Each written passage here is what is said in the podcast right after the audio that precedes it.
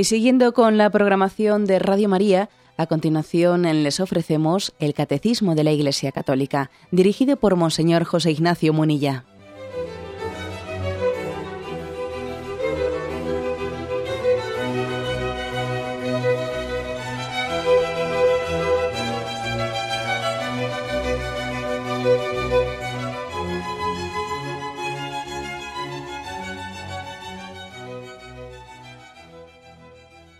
Cordial saludo a todos los oyentes de Radio María.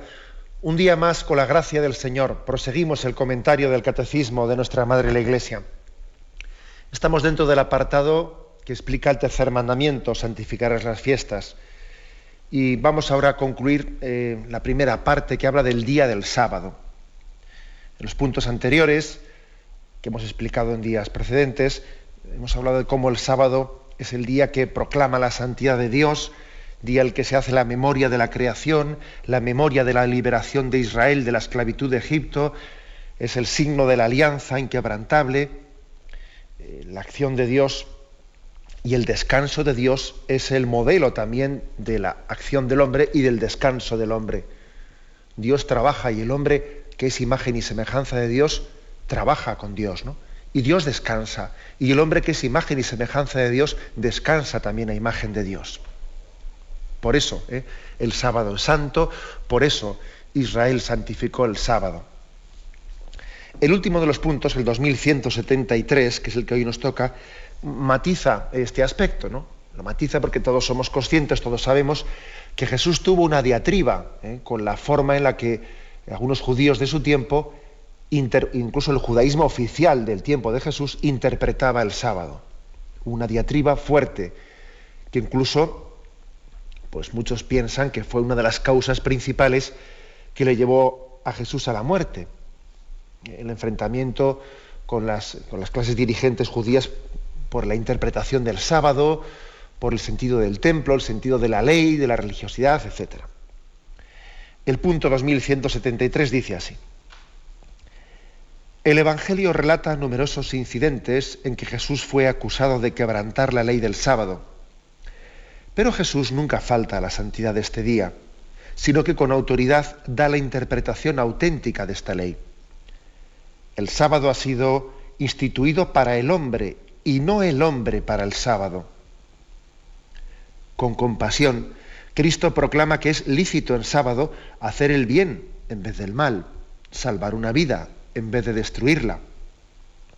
El sábado es el día de las misericordias y del honor de Dios el Hijo del Hombre es Señor del sábado.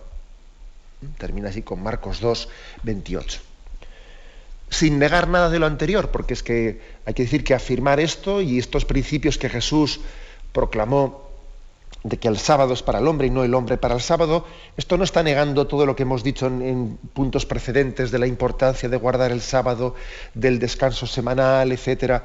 No, no, no lo niega. Lo, lo que hace es interpretarlo correctamente. Bueno, pues lo, que hace, lo primero que hace el catecismo es también remitirnos al punto 582, donde allí se describía, se describía cuál fue esa diatriba ¿no? que Jesús tuvo con los judíos en el sábado. Jesús recordó, allí dice el punto 582, Jesús recuerda frecuentemente con argumentos rabínicos que el descanso del sábado no se quebranta por el servicio de Dios lo, primero que, conviene eh, recordar es que Jesús, él, Jesús respetaba el sábado, lo santificaba. ¿eh? Entonces, por ejemplo, aquí se nos dice en Marcos 1, 21, llegan a Cafarnaún, al llegar el sábado, entró en la sinagoga y se puso a enseñar. Y Jesús, bueno, pues eso lo dice en varios lugares, también en, Lucas cuando habla como él fue a, la sinagoga en su tierra natal, etcétera. Bueno, pues mm, eso es una de las cosas más evidentes. De hecho, cuando uno hace un estudio de los evangelios de cómo rezaba Jesús, descubre que Jesús, recuerdo que esto fue un pequeño trabajo que me hicieron a mí en el, siendo yo seminarista, nos pidieron que hiciésemos un trabajo sobre cuál era la oración de Jesús, qué tipo de oraciones tenía Jesús. ¿eh? Lo recuerdo perfectamente. Y me acuerdo que yo estuve ahí dándole vueltas al Evangelio, buscando pasajes del Evangelio en los que se dice que Jesús rezaba, ¿no? Y uno descubre tres tipos de pasajes. Uno son en los que hablan de, que Jesús tenía unas oraciones prolongadas. Jesús se retiró a orar y pasó la noche orando. Jesús acostumbraba a hacer largos ratos de oración. Hay otro tipo de pasajes del Evangelio en los que se habla de unas oraciones de Jesús más breves, espontáneas, en las que dice Jesús, estando rodeado de gente, levantó los ojos al cielo y dijo, Padre, te doy gracias porque estas cosas se las has ocultado a sabios inteligentes y se las ha revelado a la gente sencilla. O sea, también Jesús hacía un tipo de oraciones breves a modo de ejaculatorias, ¿no? a, modo de quien de una manera espontánea habla con Dios intercalando esa oración en las actividades de la vida. Pero también hay un tercer tipo ¿eh? de oraciones que Jesús hacía. No ya solamente esas largas y prolongadas, retirado en un sitio, o estas breves intercalándolas en su actividad diaria. También hay un tercer tipo de oración que no se puede olvidar, que es la oración litúrgica que Jesús hacía en la sinagoga. Jesús iba a la sinagoga y rezaba como el resto de los judíos. Y rezaba con ellos. Y rezaba, iba a la sinagoga y rezaba los, los salmos, los que tocase rezar ese, ese sabbat, ese día. Bueno, por lo tanto Jesús tenía también una oración litúrgica judía, integrado en, la, ¿eh? en las fiestas judías. Luego Jesús santificaba el sábado, Jesús no lo despreciaba, valoraba ¿no? toda la ley del sábado. Ahora bien, como digo, aquí se comienza también a describir un poco cuáles eran todas las diatribas que él tenía con ellos. Vemos una en Juan 7, versículos 22-24. Comienzan a acusarle a Jesús. El primer motivo de conflicto fue ciertamente el que él hacía curaciones en sábado. ¿Y este cómo cura en sábado? Vamos a ver. No, sé, no había dicho Moisés que hay que descansar en sábado. Y lo primero que hace Jesús es, de alguna manera, pues eh, mostrarles las contradicciones en las que están cayendo. Mostrarles las contradicciones. Les dice, Juan 7, 22, 24. ¿No es Moisés el que os dio la ley? Y ninguno de vosotros cumple la ley.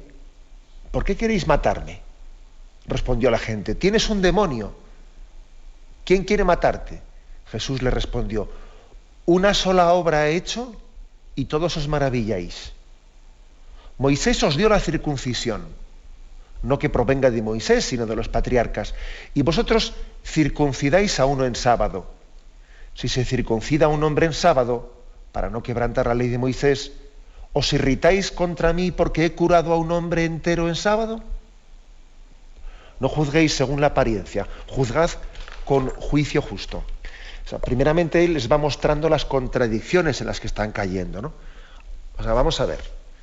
Vosotros circuncidáis en sábado, no tenéis ningún problema en que, bueno, como la circuncisión viene de Moisés, etcétera, vamos a, circuncidar en sábado. Eso los judíos lo, admitían, ¿no? Y sin embargo se escandalizan de que Jesús cure. Bueno, pero ¿qué es la circuncisión, no? Sino una señal, un signo ¿eh? del hombre nuevo. Al fin y al cabo, la, curación es el, la sanación que Jesús trajo es el cumplimiento, es un signo también de que esa imagen del hombre nuevo se está cumpliendo en Jesucristo, ¿no? O sea, circuncidar sí en sábado y curar a un enfermo no. Pone, ¿no? Pone al descubierto las contradicciones en las que ellos están cayendo. Seguimos adelante. ¿eh? Entonces dice Mateo 12, 5. Pero él les dijo, ¿No habéis leído lo que hizo David cuando sintió hambre él y los que le acompañaban? Cómo entró en la casa de Dios y comieron los panes de la, presencia que no le era lícito comer a él ni a sus compañeros, sino solo a los sacerdotes. Tampoco habéis leído en la ley que en día de sábado los sacerdotes en el templo quebrantan el sábado sin incurrir en culpa. Pues yo os digo que aquí hay algo mayor que el templo.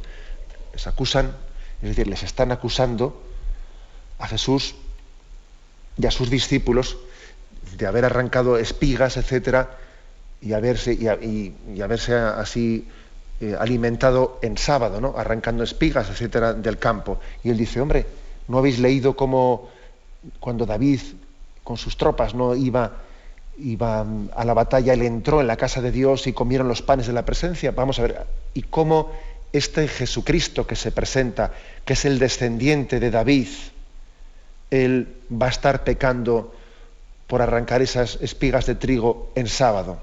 Les está también poniendo bajo su consideración la contradicción en la que están cayendo. Un, texto más. Seguimos adelante para mostrar otros textos que nos ofrece, que nos ofrecen. Números 28, 9. El segundo cordero lo ofrecerás entre dos luces, lo ofrecerás con la misma oblación y libación que el de la mañana. Está hablando de cómo existen eh, una especie de un ritual, eh, un ritual de cómo hacer el culto en, sábado. ¿eh? El día de sábado ofrecerás dos corderos de un año sin tacha y con oblación dos décimas de flor de harina amasada con aceite y su correspondiente libación. El holocausto del sábado se añadirá a los sábados, es decir, Jesús también hace referencia a que si en el Antiguo Testamento se permitía el día del sábado ofrecer ese tipo de culto, Jesús viene a ser Él el cumplimiento del culto. En Él eh, se está cumpliendo. Un paso más. Lucas 13, versículos 15-16. Replicóle el Señor, hipócritas, ¿no desatáis el pesebre todos vosotros en sábado a vuestro buey y a vuestro asno para llevarlos a brevar? Y a esta hija de Abraham, a la que ató Satanás hace ya 18 años, ¿no está bien desatarla de esa ligadura en el día de sábado? Es decir, yo a esta hija de Israel le he curado, Satanás la tenía atada, le hemos desatado, ¿no? Le hemos dado la, liberación, la sanación, y me vais a acusar a mí de que la he curado en sábado, cuando resulta que vosotros, el sábado, claro, desatáis al, al asno y al buey para que puedan estar pastando y puedan estar comiendo, ¿qué era más importante? ¿Soltar a vuestro animal de carga para que comiese o soltar y liberar a esta hija de Israel. Bueno, como veis, como veis Jesús está, está teniendo una diatriba, haciendo caer en cuenta de que el sábado no puede, no puede, no debe, ¿eh? no debe de interpretarse como una prescripción, una norma que tiene en sí misma su razón de ser, sino que es el signo de la liberación del hombre, de la liberación del hombre. Este es, este es el máximo. ¿Qué ocurre? Pues que con el paso del tiempo Israel, eh, Israel ha hecho de un signo de liberación, que es el signo del, del descanso, de Dios descansó, y ese descanso es un signo de la liberación de las ataduras, como explicamos en puntos anteriores, es el signo de la liberación del hombre frente a la obsesión por trabajar, por tener, por el dinero, frente a la opresión del hombre que es esclavo del Dios dinero y ese signo de liberación, que es descansar un día, pues con el paso del tiempo se corre, eh, se corre el riesgo de que acabe siendo una especie de atadura para el hombre, una esclavitud para el hombre. Creo que yo en alguna ocasión, no sé si he contado o no he contado en estos, estos micrófonos, algunas, algunas experiencias que puede llegar a tener el peregrino que va a Tierra Santa y vive lo que es el Sabbat. ¿Eh? Lo que es el Y, allí entiende perfectamente porque Jesús tuvo esa diatriba con los judíos. Yo recuerdo un par de anécdotas ¿eh? que, me que, me han ocurrido pues, en, Israel. Pues una primera, eh, estando alojado en un hotel, en un hotel judío, de, tipo, digamos, ortodoxo, de los que guarda las prescripciones de la ley, que fue la siguiente, ¿no? Llegar el, llegar el Shabbat, y en ese hotel uno veía que muchos eh, judíos de los ultraortodoxos se alojaban en el hotel para ese día no tener que cocinar, ese día no tener que estar eh, violando el sábado.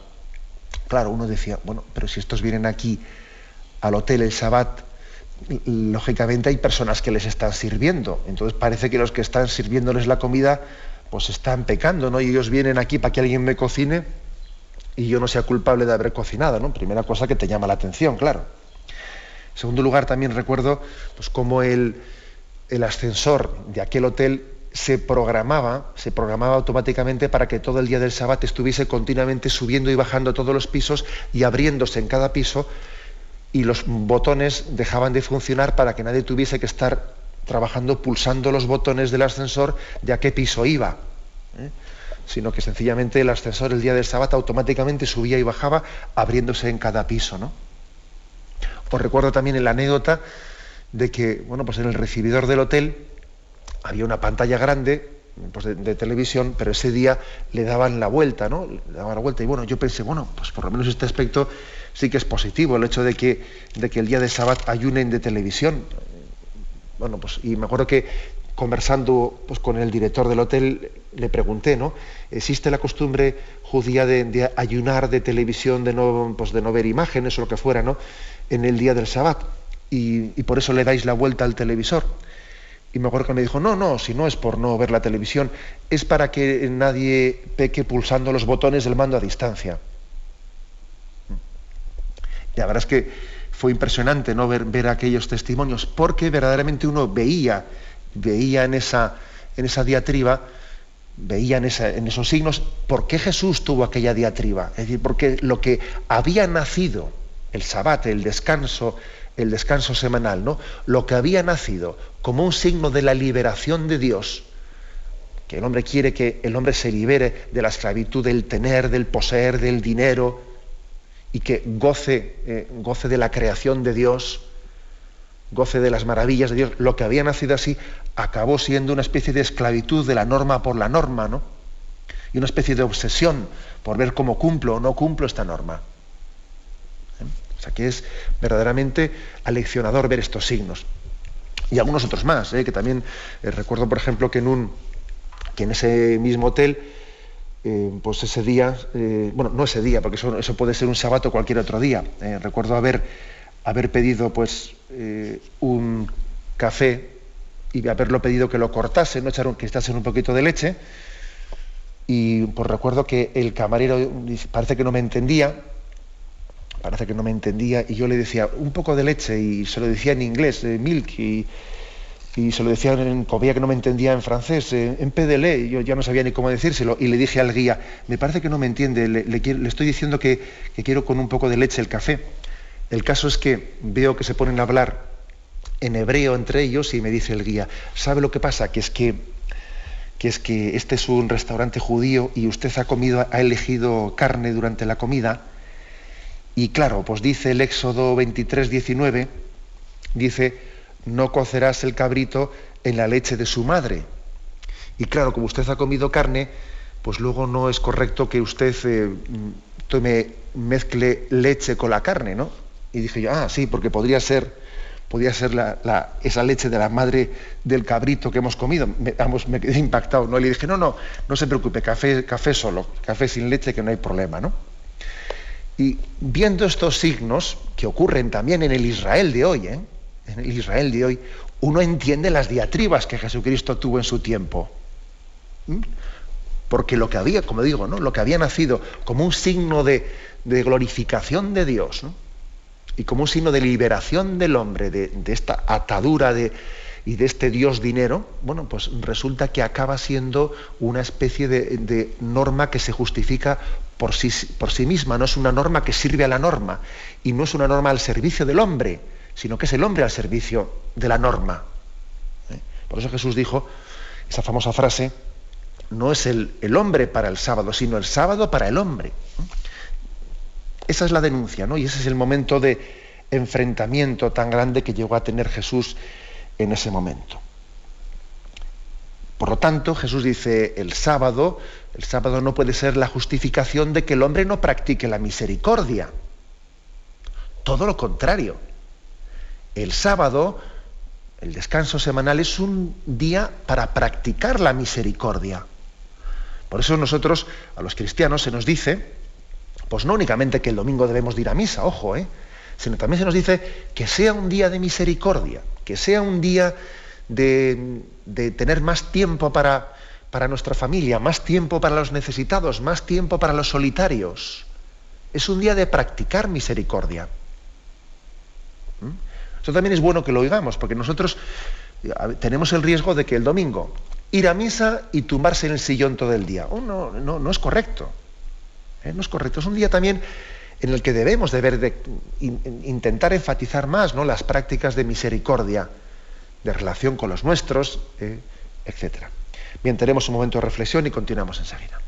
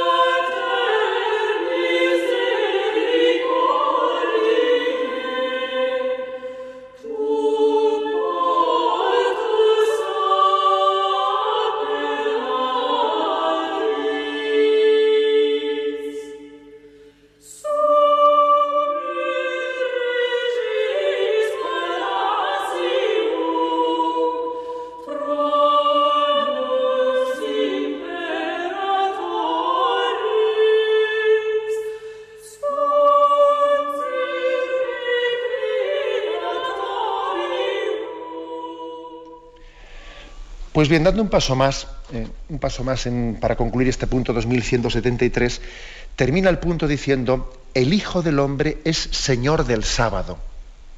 O sea, no únicamente que Jesús dice, ojo, el sábado es para el hombre, no el hombre para el sábado. Habéis hecho de un precepto, de lo que era un medio, habéis hecho un fin en sí mismo. ¿eh? Pero da un paso más. El Hijo del Hombre es Señor del sábado. Y hay que decir que eh, la diatriba del sábado fue una ocasión en la que Jesús manifestó su conciencia, eh, su conciencia, su personalidad divina. Porque la actitud de Jesús frente a la ley, frente al sábado, no se puede entender solamente de quien hace una, pues una reivindicación de la libertad ¿no? a la hora de interpretar la ley de Moisés, sino desde la conciencia que Jesús mismo tiene de su autoridad divina. Esto es importante, ¿no?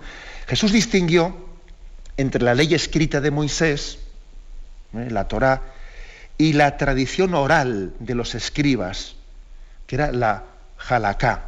¿eh? Estaba la Torá, que era la ley escrita, y la halaká, que era la tradición oral escrita por los escribas. Jesús le llamó a esta tradición de los escribas que comentaba las cosas que Moisés había dejado escritas, la llamó la tradición de los hombres, así lo dice. ¿eh? Eh, por ejemplo, en Mateo 7, 8, ¿eh? cuando dice, dejando el precepto de Dios, os aferráis a la tradición de los hombres. Se está refiriendo a la halakha, es decir, a, las cosas que escribían los escribas comentando a Moisés. Bueno, pues Jesús, en primer lugar, lo que, lo que se atrevió a decir claramente es que esa halakha, es decir, esa interpretación de los escribas de la Torá, de la ley escrita, ¿eh? dada, escrita por Moisés, era, estaba mal realizada, mal hecha. O sea, Jesús se atreve a criticarla claramente. ¿no? Esto ocurre claramente en torno al descanso sabático, como hemos visto. ¿no? Jesús no solo toleró que sus discípulos arrancaran espigas en sábado, cosa que eso ya era violar la jalacá sino que él mismo curó repetidas veces en sábado, que eso ya era el colmo, eso era un escándalo, claro. ¿eh? Y la transgresión de esa jalacá del sábado la justificó.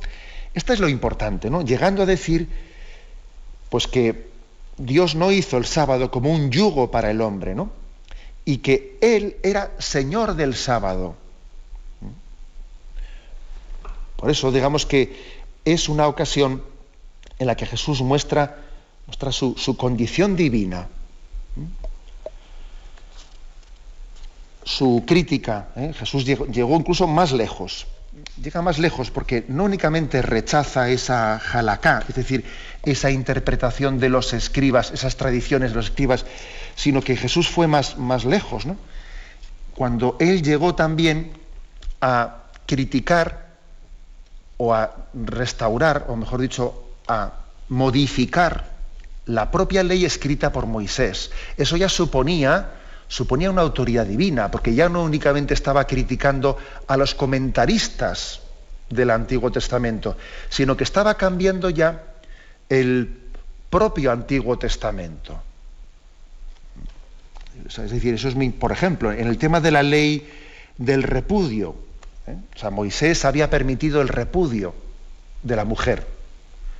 Pero sin embargo Jesús dice, por vuestra dureza de corazón nos permitió Moisés tal cosa. Pero en principio, en principio no era así. Dios los creó hombre y mujer para siempre. Claro, en este caso ya Jesús ya no es que estaba criticando eh, la jalacá, es decir, esos escritos de los escribas que comentaban eh, la palabra de Dios del Antiguo Testamento. No, ahora estaba llegando más lejos, porque es que ahora ya no estamos únicamente que si hemos arrancado espigas el sábado, que hemos curado, que esas eran cosas de la jalacá. Es que ahora estaba llegando ya a la propia Torá, es decir, a lo que Moisés había dejado escrito. Y entonces ya Jesús daba un paso más. Jesús era capaz de reinterpretar y corregir a Moisés. Jesús se presenta como un nuevo Moisés y eso es un escándalo, claro.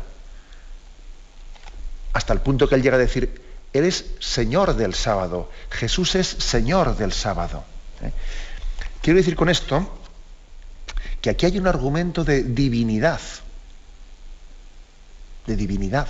El hecho de que los mismos cristianos ¿no? cambiasen del sábado al domingo, ¿no? el día del descanso, y entendiesen que aquí había una razón suficiente, ¿no? que el cristianismo tenía tal grado de novedad como para que dijese, bueno, pues el descanso, el, acontecimiento central de la salvación es Jesucristo mismo. El acto salvífico ya no de la creación del mundo, ¿no? sino de la nueva creación. Todos hemos sido creados en Jesucristo como, como criaturas nuevas. Su muerte y resurrección es lo determinante en nuestra existencia. Fijaros, esto, esto en el fondo es una cristología. Aquí hay una cristología implícita. Una afirmación de que Jesús es Señor.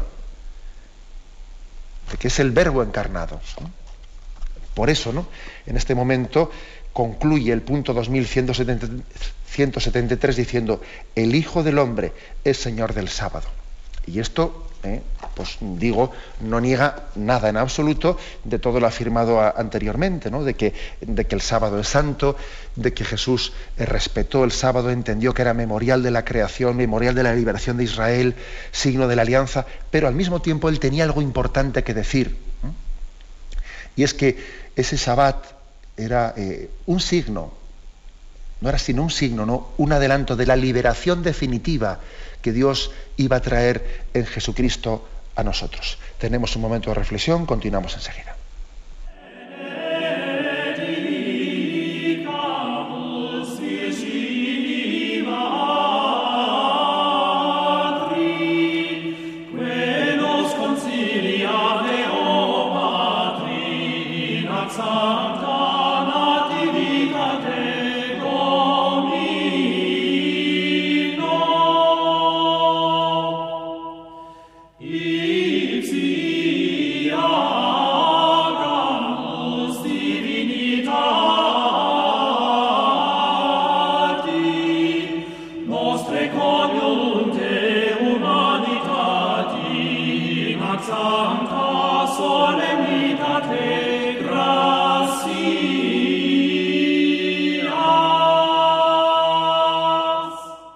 Lo tanto, eh, vamos a, dar un paso más. Después del punto 2173 nos adentramos ya en la explicación del día del Señor. El domingo, el día del Señor. Es a partir del punto 2174. Si hemos concluido esa explicación del día del sábado diciendo, el Hijo del Hombre es Señor del sábado. Jesús se presentó como Señor del sábado. Y decíamos que, que fue impresionante ¿no? que los cristianos, que además eran, los primeros cristianos todos eran de, venían del judaísmo, claro, todos los primeros cristianos fueron judíos, comenzando por los apóstoles, claro.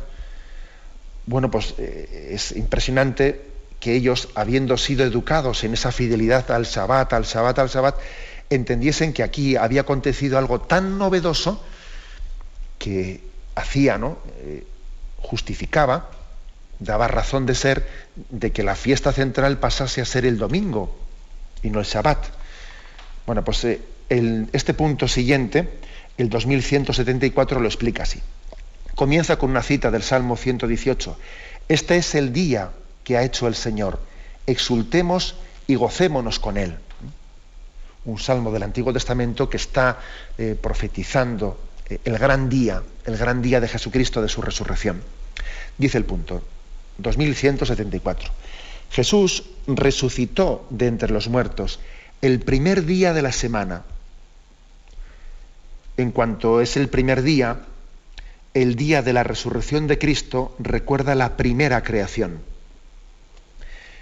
En cuanto es el octavo día, que sigue al sábado, significa la nueva creación inaugurada con la resurrección de Cristo. Para los cristianos vino a ser el primero de todos los días, la primera de todas las fiestas, el día del Señor. Dies dominica, el domingo. Y luego viene aquí un texto de San Justino que luego lo, leemos. ¿no? Bueno, aquí primero la gran afirmación, la afirmación de la resurrección de Cristo. Es el acontecimiento de los acontecimientos, es eh, el más impactante, la más impactante de todas las noticias que jamás se han dado, ¿no? la resurrección de Jesucristo. Tal es así que sabemos que San Pablo la tuvo como el centro de su predicación, que supuso también pues, que en el Areópago de Atenas él tuviese el choque con los, eh, pues, con los, con los griegos, que les escandalizaba esa afirmación. Eh, era motivo también no confesar que Cristo había resucitado de, martirio para muchos cristianos en momento de, de, la persecución, pero es la afirmación central. Jesús resucitado de entre los muertos. Sin esa noticia, vana es nuestra fe.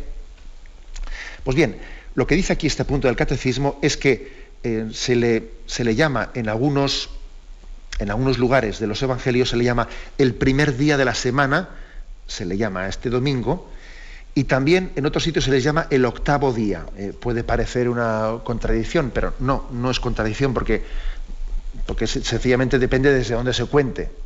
¿eh? Si se cuenta como, como que el primer... Nosotros podemos tener un pequeño lío porque en nuestra configuración de la semana entendemos que el primer día es el lunes. El primer día es el lunes. Si os fijáis, sin embargo, esa es un poco en la semana civil, pero en la semana eclesiástica no es así. Por ejemplo, nosotros decimos, ¿no? Estamos en la semana 21 del tiempo ordinario. ¿Y cuándo comienza la semana 21 del tiempo ordinario? La, comenzamos el domingo. ¿eh? En las primeras vísperas del domingo, en la víspera, ahí comenzamos la semana. Litúrgicamente, nosotros las semanas las comenzamos con el domingo, no con el lunes. Igual que existe también una diferencia entre el año, el año civil y, el año litúrgico, que el año civil empieza el 1 de enero, sin embargo el año litúrgico comienza con el tiempo de Adviento. Bueno, pues algo parecido. ¿eh? Existe la semana civil y la semana civil comienza el lunes y termina con el domingo, pero la semana, la, concepción, digamos, mm, litúrgica de la semana es distinta. ¿eh? Semana 21 el tiempo ordinario ha comenzado con las primeras vísperas del domingo, que se, celebran el sábado a la tarde. Bueno, pues uno podéis ver cómo en los evangelios se habla mm, del, domingo como el primer día de la semana, aunque también en algunos días se llama el octavo día. y el octavo día se le llama en el sentido de que es, si se cuenta como un día más de la semana anterior. Son siete y el siguiente el octavo. Bueno, eso eh, no tiene mayor, eh, mayor cosa. Lo importante, eh, lo importante es que se le ha dado, le hemos llegado a dar los cristianos el nombre, el, nombre del día del Señor, dies dominica, en griego, Kiriake Gémera, día del Señor.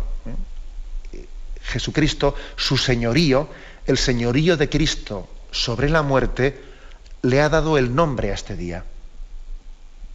Hemos bautizado el día en virtud del señorío de Jesús sobre la muerte. Ser Señor, ¿eh? ser Señor es eh, un, remarcar la autoridad, ¿eh? la autoridad de Jesucristo. Pero la autoridad de Jesucristo hubiese sido muy limitada si se hubiese limitado exclusivamente a, pues a mandar sobre, pues sobre la enfermedad, a ser capaz de caminar sobre las aguas, a multiplicar los, eh, los panes. Sí, pero si Jesús no hubiese sido Señor, si no hubiese mostrado también su señorío sobre la propia muerte infligida sobre él, su señorío sería muy limitado. Sin embargo, la resurrección es el señorío pleno ¿eh? de Jesucristo. Por lo tanto, hay que dar remarcado. Y aquí hay una, cita de San Justino que es impresionante. ¿eh? Dice, nos reunimos todos el día del sol, porque es el primer día, después del sábado judío, pero también el primer día en que Dios, sacando la materia de las tinieblas, creó el mundo. Ese mismo día, Jesucristo, nuestro Salvador, resucitó de entre los muertos. Esta es una cita de San Justino, ¿no? un santo padre pues, de, los primeros momentos del cristianismo. ¿no? Y además que era de un contexto judío, San Justino. Bueno, pues, ¿qué es lo que él remarca? Si antes, si antes los judíos descansaban el Sabbat, el día en el que Dios descansó, claro, ahora al hacer el descanso el primer día, o sea, el, el domingo, ese domingo, si Dios creó el mundo, ¿no? En seis días y el último día descansó, pues lógicamente el domingo es un día en el que, según el relato de la creación, Dios había estado trabajando. Dios había comenzado su, su, trabajo para la creación del mundo, porque fue el primer día en el que el libro de Génesis dice, y Dios separó, separó las tinieblas de la luz, y Dios creó la luz. Es decir, nosotros eh, hemos hecho coincidir la resurrección de Jesucristo con el día de la luz, el día en que comienza la creación. El comienzo de la creación. Coincide ahora, claro, con lo que es el domingo, era el primer día de la semana. Eh, esto tiene un simbolismo grande, ¿no? Y San Justino lo subraya.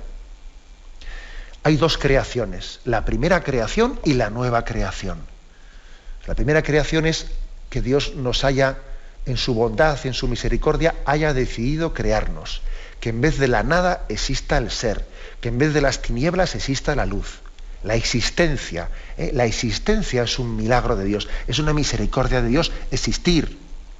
¿eh? La luz es, una, eh, es un signo de, la creación. ¿no? Bueno, pero hay todavía una, una segunda creación que es más perfecta que la primera. La segunda creación es la resurrección, es la vida eterna. ¿De qué nos serviría haber venido a la existencia para luego volver a la nada? O no digamos nada a la muerte eterna. ¿Eh? ¿De qué nos serviría nacer para luego que nuestro nacimiento desembocase irrevocablemente en una muerte eterna? Madre mía, uno diría, más, más me hubiese valido no haber nacido. ¿Eh? ¿Qué es lo que dice Job, no? Dice, ojalá no hubiese nacido. Ojalá no hubiese existido. Porque fíjate, por lo menos no hubiese sufrido lo que ahora estoy sufriendo. ¿no? La primera creación sin la segunda es que es un, un drama, ¿eh? es un drama sin la segunda.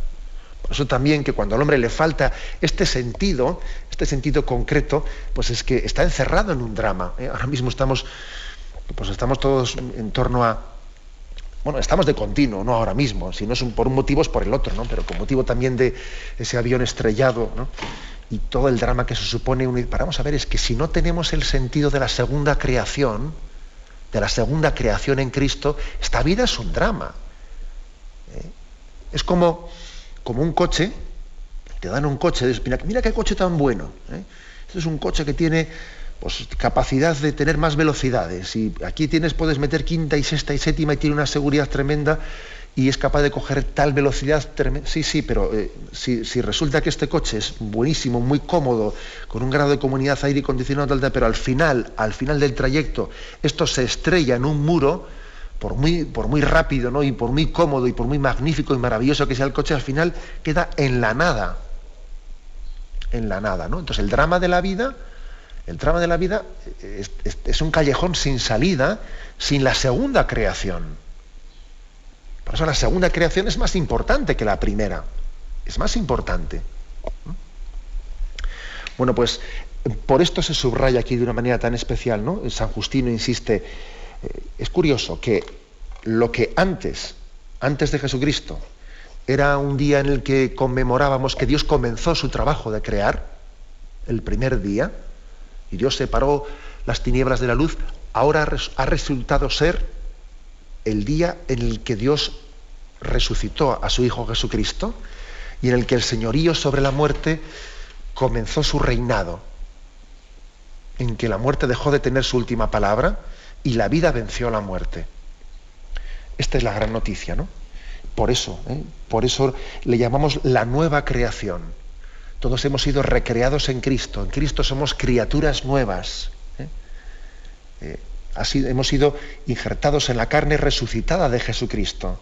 Cada vez que comulgamos, cada vez que nos acercamos al Señor, estamos recibiendo la carne resucitada de Jesucristo. Y por eso Él dice, el que coma mi cuerpo y beba mi sangre, tendrá vida eterna y yo lo resucitaré en el último día. O sea, estamos viviendo ya la resurrección en esta vida. Ha comenzado ya la nueva vida en nosotros, unidos a Jesucristo. En definitiva, ¿eh? definitiva, y concluyo con esto, el día, el día del Señor ¿eh? es la plenitud, ¿eh? es la plenitud del Sabbat, es la plenitud. En ella todos los valores que en el Antiguo Testamento se estaban enfatizando, la memoria de la creación, la memoria de la liberación de Israel, por supuesto que se preservan. Nosotros seguimos haciendo esa memoria en el domingo.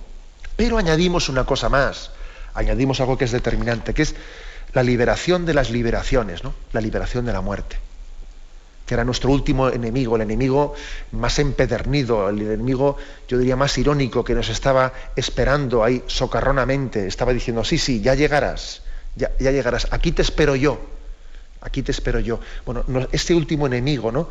es vencido en Jesucristo. Por eso ¿no? los cristianos tienen la audacia, el atrevimiento tan grande de hacer del domingo el día central de la semana. Lo dejamos aquí, vamos a dar paso a la intervención de los oyentes. Podéis llamar para formular vuestras preguntas al teléfono 917-107-700. 917-107-700.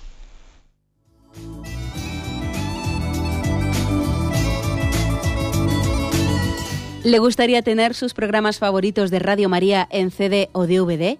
Ahora es posible.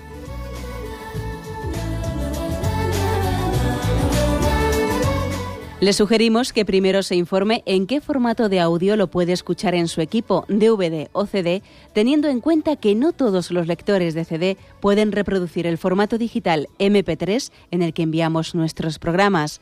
Y luego, si quiere en su casa esos programas que tanto le gustan, solo tiene que escribir una carta a Radio María, Paseo Lanceros 2, primera planta 28024, Madrid, indicando si lo quiere en CD o DVD y cuántos programas. También le rogamos que escriba su nombre, dirección y no se olvide de facilitarnos un teléfono de contacto para cualquier duda que nos surja.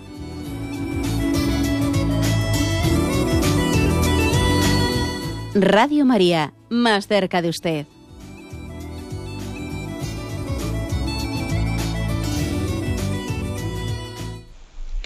Sí, buenos días, ¿con quién hablamos? Buenos días, habla con Montiel. Adelante, le escuchamos. Pues resulta que yo siempre me ha gustado rezar al rosario y eso, pero ahora cada vez que me hago mayor pienso, ¿y para qué tienes que rezar tantas veces la misma la misma oración? Yo digo, ¿que la Virgen estaba tonta o qué?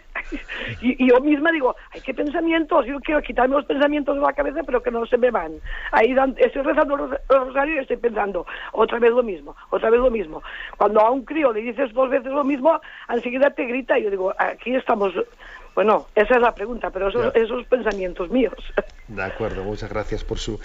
Bueno, pues vamos a ver, la verdad es que aunque usted lo dice de una manera jocosa, nos da pie también para hacer alguna pequeña ¿no? matización. Nosotros cuando le decimos a Dios las cosas en la oración, no se las decimos para refrescarle la memoria a Dios o incluso para intentar convencerle. Se lo voy a decir muchas, muchas veces para intentar convencerle, ¿no? Como cuando nosotros a alguien le damos mucho la lata, una cosa se la repito, se la repito, oye, hazme esto, hazme esto, hazme esto.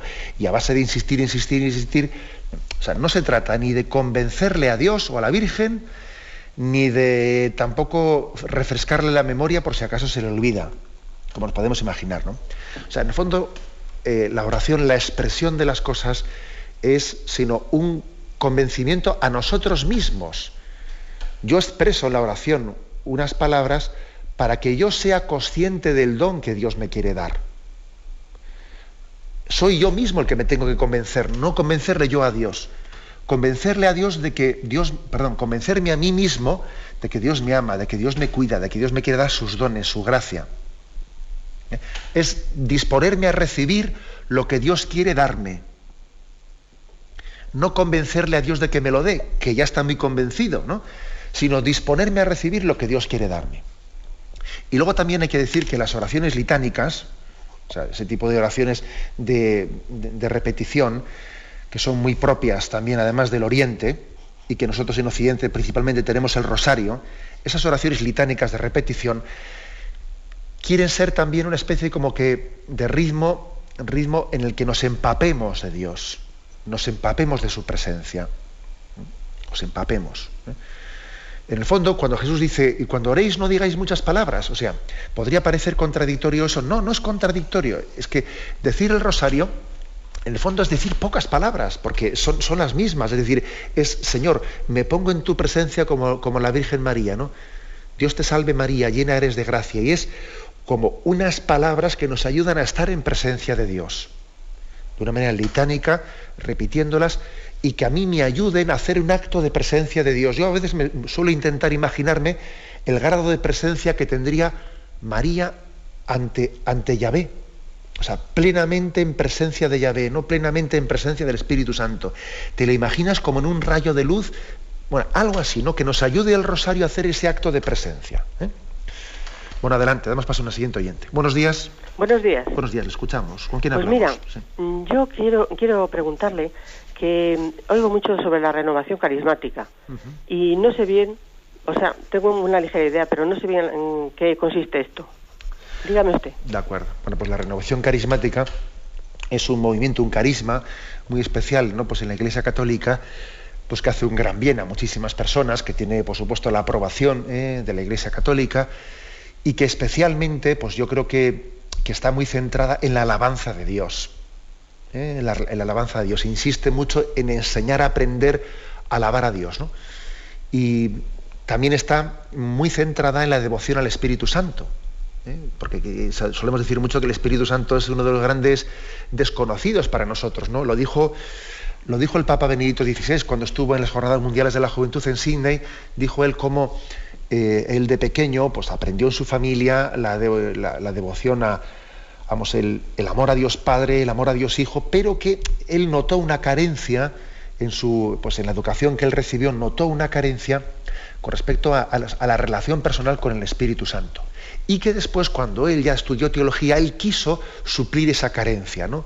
Y la suplió especialmente estudiando a San Agustín, dice él. Bueno, pues esa carencia que tenemos muchos de nosotros de, una relación personal con el Espíritu Santo, por ejemplo, la, trabaja mucho la renovación carismática, este carisma concreto de la Iglesia Católica. ¿eh? La trabaja mucho.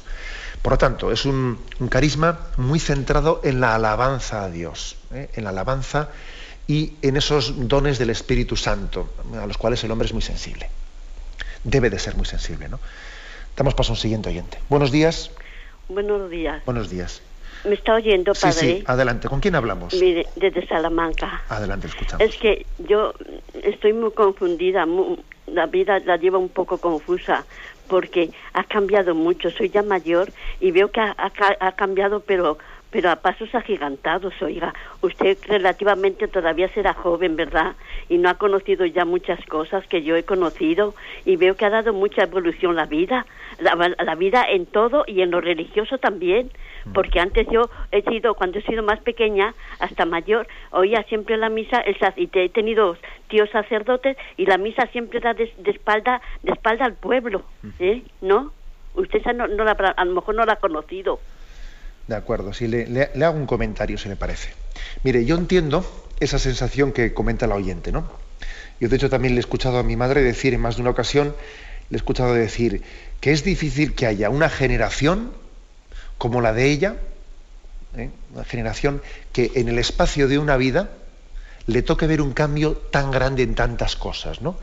Dice ella, pues eh, vamos, habrá muchos cambios, ¿no? Pero dice, pero en el espacio de una vida, una evolución tan grande en tantas cosas, eh, bueno, pues esa, esa, percepción me parece muy normal, ¿no? Que la comente la, oyente. Ahora bien, yo creo que se equivocaría, se equivocaría si aplicase ese cambio como que en nuestra, en nuestra fe cristiana hayamos cambiado lo sustancial, en absoluto. Nuestra fe cristiana es absolutamente idéntica a sí misma a lo que fue un cristiano hace 80 años, a lo que fue un cristiano hace dos siglos, hace ocho siglos, hace doce siglos. Cualquiera de nosotros ahora tiene plena comunión con un cristiano de hace diez siglos. No le digo ya de cuando usted nació, ¿eh? que eso es antes de ayer. Eso es nada, eso es por, usted se pensará que es mi mayor, pero mire usted, cuando usted nació, en la historia de la iglesia eso es antes de ayer. Un cristiano tiene hoy perfecta comunión con un cristiano de hace diez siglos. Y por ejemplo, yo hoy he leído aquí citas ¿no? de San Justino y San Irineo, que son de hace 1900, 1800 años. Y estamos en perfecta comunión con ellos. No se equivoque porque el hecho de que pueda haber un cambio de que si eh, es que antes se celebraba la misa de espaldas, se celebraba tal, y mire usted, también hoy en día la Iglesia permite celebrar la misa de, espaldas o, con el rito antiguo, eso lo ha permitido perfectamente el Papa. Es decir, eso es accidental, ¿entiende? Eso es accidental. De hecho, hoy por supuesto que está permitido celebrar la misa en latín o incluso en el rito anterior al Concilio Vaticano II. Eso es accidental y sería una equivocación pensar que eso ha, cambiado lo sustancial de las cosas. Eh, nuestra, fe, nuestro dogma, nuestra adhesión al credo, eh, los sacramentos, etcétera, son idénticos a sí mismos. No podemos caer en el engaño o en la tentación de pensar que el cambio de algunas formas ha cambiado lo sustancial. ¿Mm? Usted está en plena comunión con San Agustín, ¿eh? de hace 1500 años o, más, ¿sabe? Está en perfecta comunión con él y está en perfecta comunión con un cristiano que vivirá aquí dentro de 500 años. Porque tenemos una fe que es la de la tradición de la Iglesia. Adelante, hemos pasado a un siguiente oyente. Buenos días. Hola, buenos días. Buenos días. Eh, me parece evidente que Dios también se sirve de los pecados humanos para llevar a cabo su providencia divina, ¿no? Un ejemplo claro sería pues las debilidades de Judas y Pilatos en la historia de la redención. Mi pregunta es, si siempre pasa igual. O sea, por ejemplo, el accidente de, el accidente de Barajas. Como segundas causas, los técnicos encontrarán en, su día errores mecánicos o humanos. Pero nosotros, como creyentes, debemos atribuir a la providencia divina esta catástrofe. O sea, era el deseo de Dios que ese día y a esa hora murieran 154 personas. ¿Quién es el autor último de estos hechos? Pues esa pregunta es importante y hay que decir que eh, la providencia de Dios eh, lo abarca todo. No se le escapa nada a la providencia de Dios. ¿eh? Y cuando nosotros decimos, no, pues mm, ha habido un accidente, alguien se ha salvado, ha sido providencial, se ha salvado alguien. Ojo, si se ha muerto también ha sido providencial. O sea, la providencia lo abarca todo. También lo que nosotros entendemos que es una desgracia, lo juzgamos como desgracia, lo juzgamos como revés, lo juzgamos, también eso forma parte de la providencia. Es verdad que distinguimos entre la voluntad positiva de Dios y la voluntad permisiva. No es lo mismo que lo que Dios quiere que lo que Dios permite. Pero al fin y al cabo, si Dios lo permite, forma parte también de, un, de una providencia salvífica. Dios tiene un plan de salvación. Con lo cual yo creo que usted pone, eh, en esa pregunta que hace, pone el dedo en la llaga. Sí, señor, es cierto. ¿eh? Ahora, quieran una investigación y buscarán que, el motor este le pasa no sé qué. Y entonces igual, imagínese que a raíz de eso cambien una normativa de motores. Bueno, pues muy bien, nos alegramos mucho. Pero entiende, los nuevos motores, ya le digo yo también que podrán fallar, de otra manera. ¿eh? Podrán fallar. Nosotros tenemos que hacer una lectura más profunda, una lectura más profunda, que no es la de la espoleta del motor, y en el fondo que hay que nosotros formamos parte de un plan salvífico y providencial y que aquí lo importante no es si de esta vida te vas a ir con un accidente de avión o te vas a ir con un cáncer o te vas a ir con un ataque de corazón o con una teja que se te ha caído de una casa. Eso es circunstancial. Lo más importante es que nuestra vida es una peregrinación y que nuestra meta es la que es. Entonces, no podemos perder la, perspectiva de esto, discutiendo de, si la espoleta o no la espoleta, o de que ha habido un fallo en el freno o en el código de, aviación civil. Bueno, está bien saber todo eso, ¿verdad? Pero ojo, no perdamos la perspectiva de lo, de lo sustancial y lo fundamental. Luego creo que usted pone el dedo en la llaga. ¿eh? Bien, me despido con la bendición de Dios Todopoderoso, Padre, Hijo y Espíritu Santo. Alabado sea Jesucristo.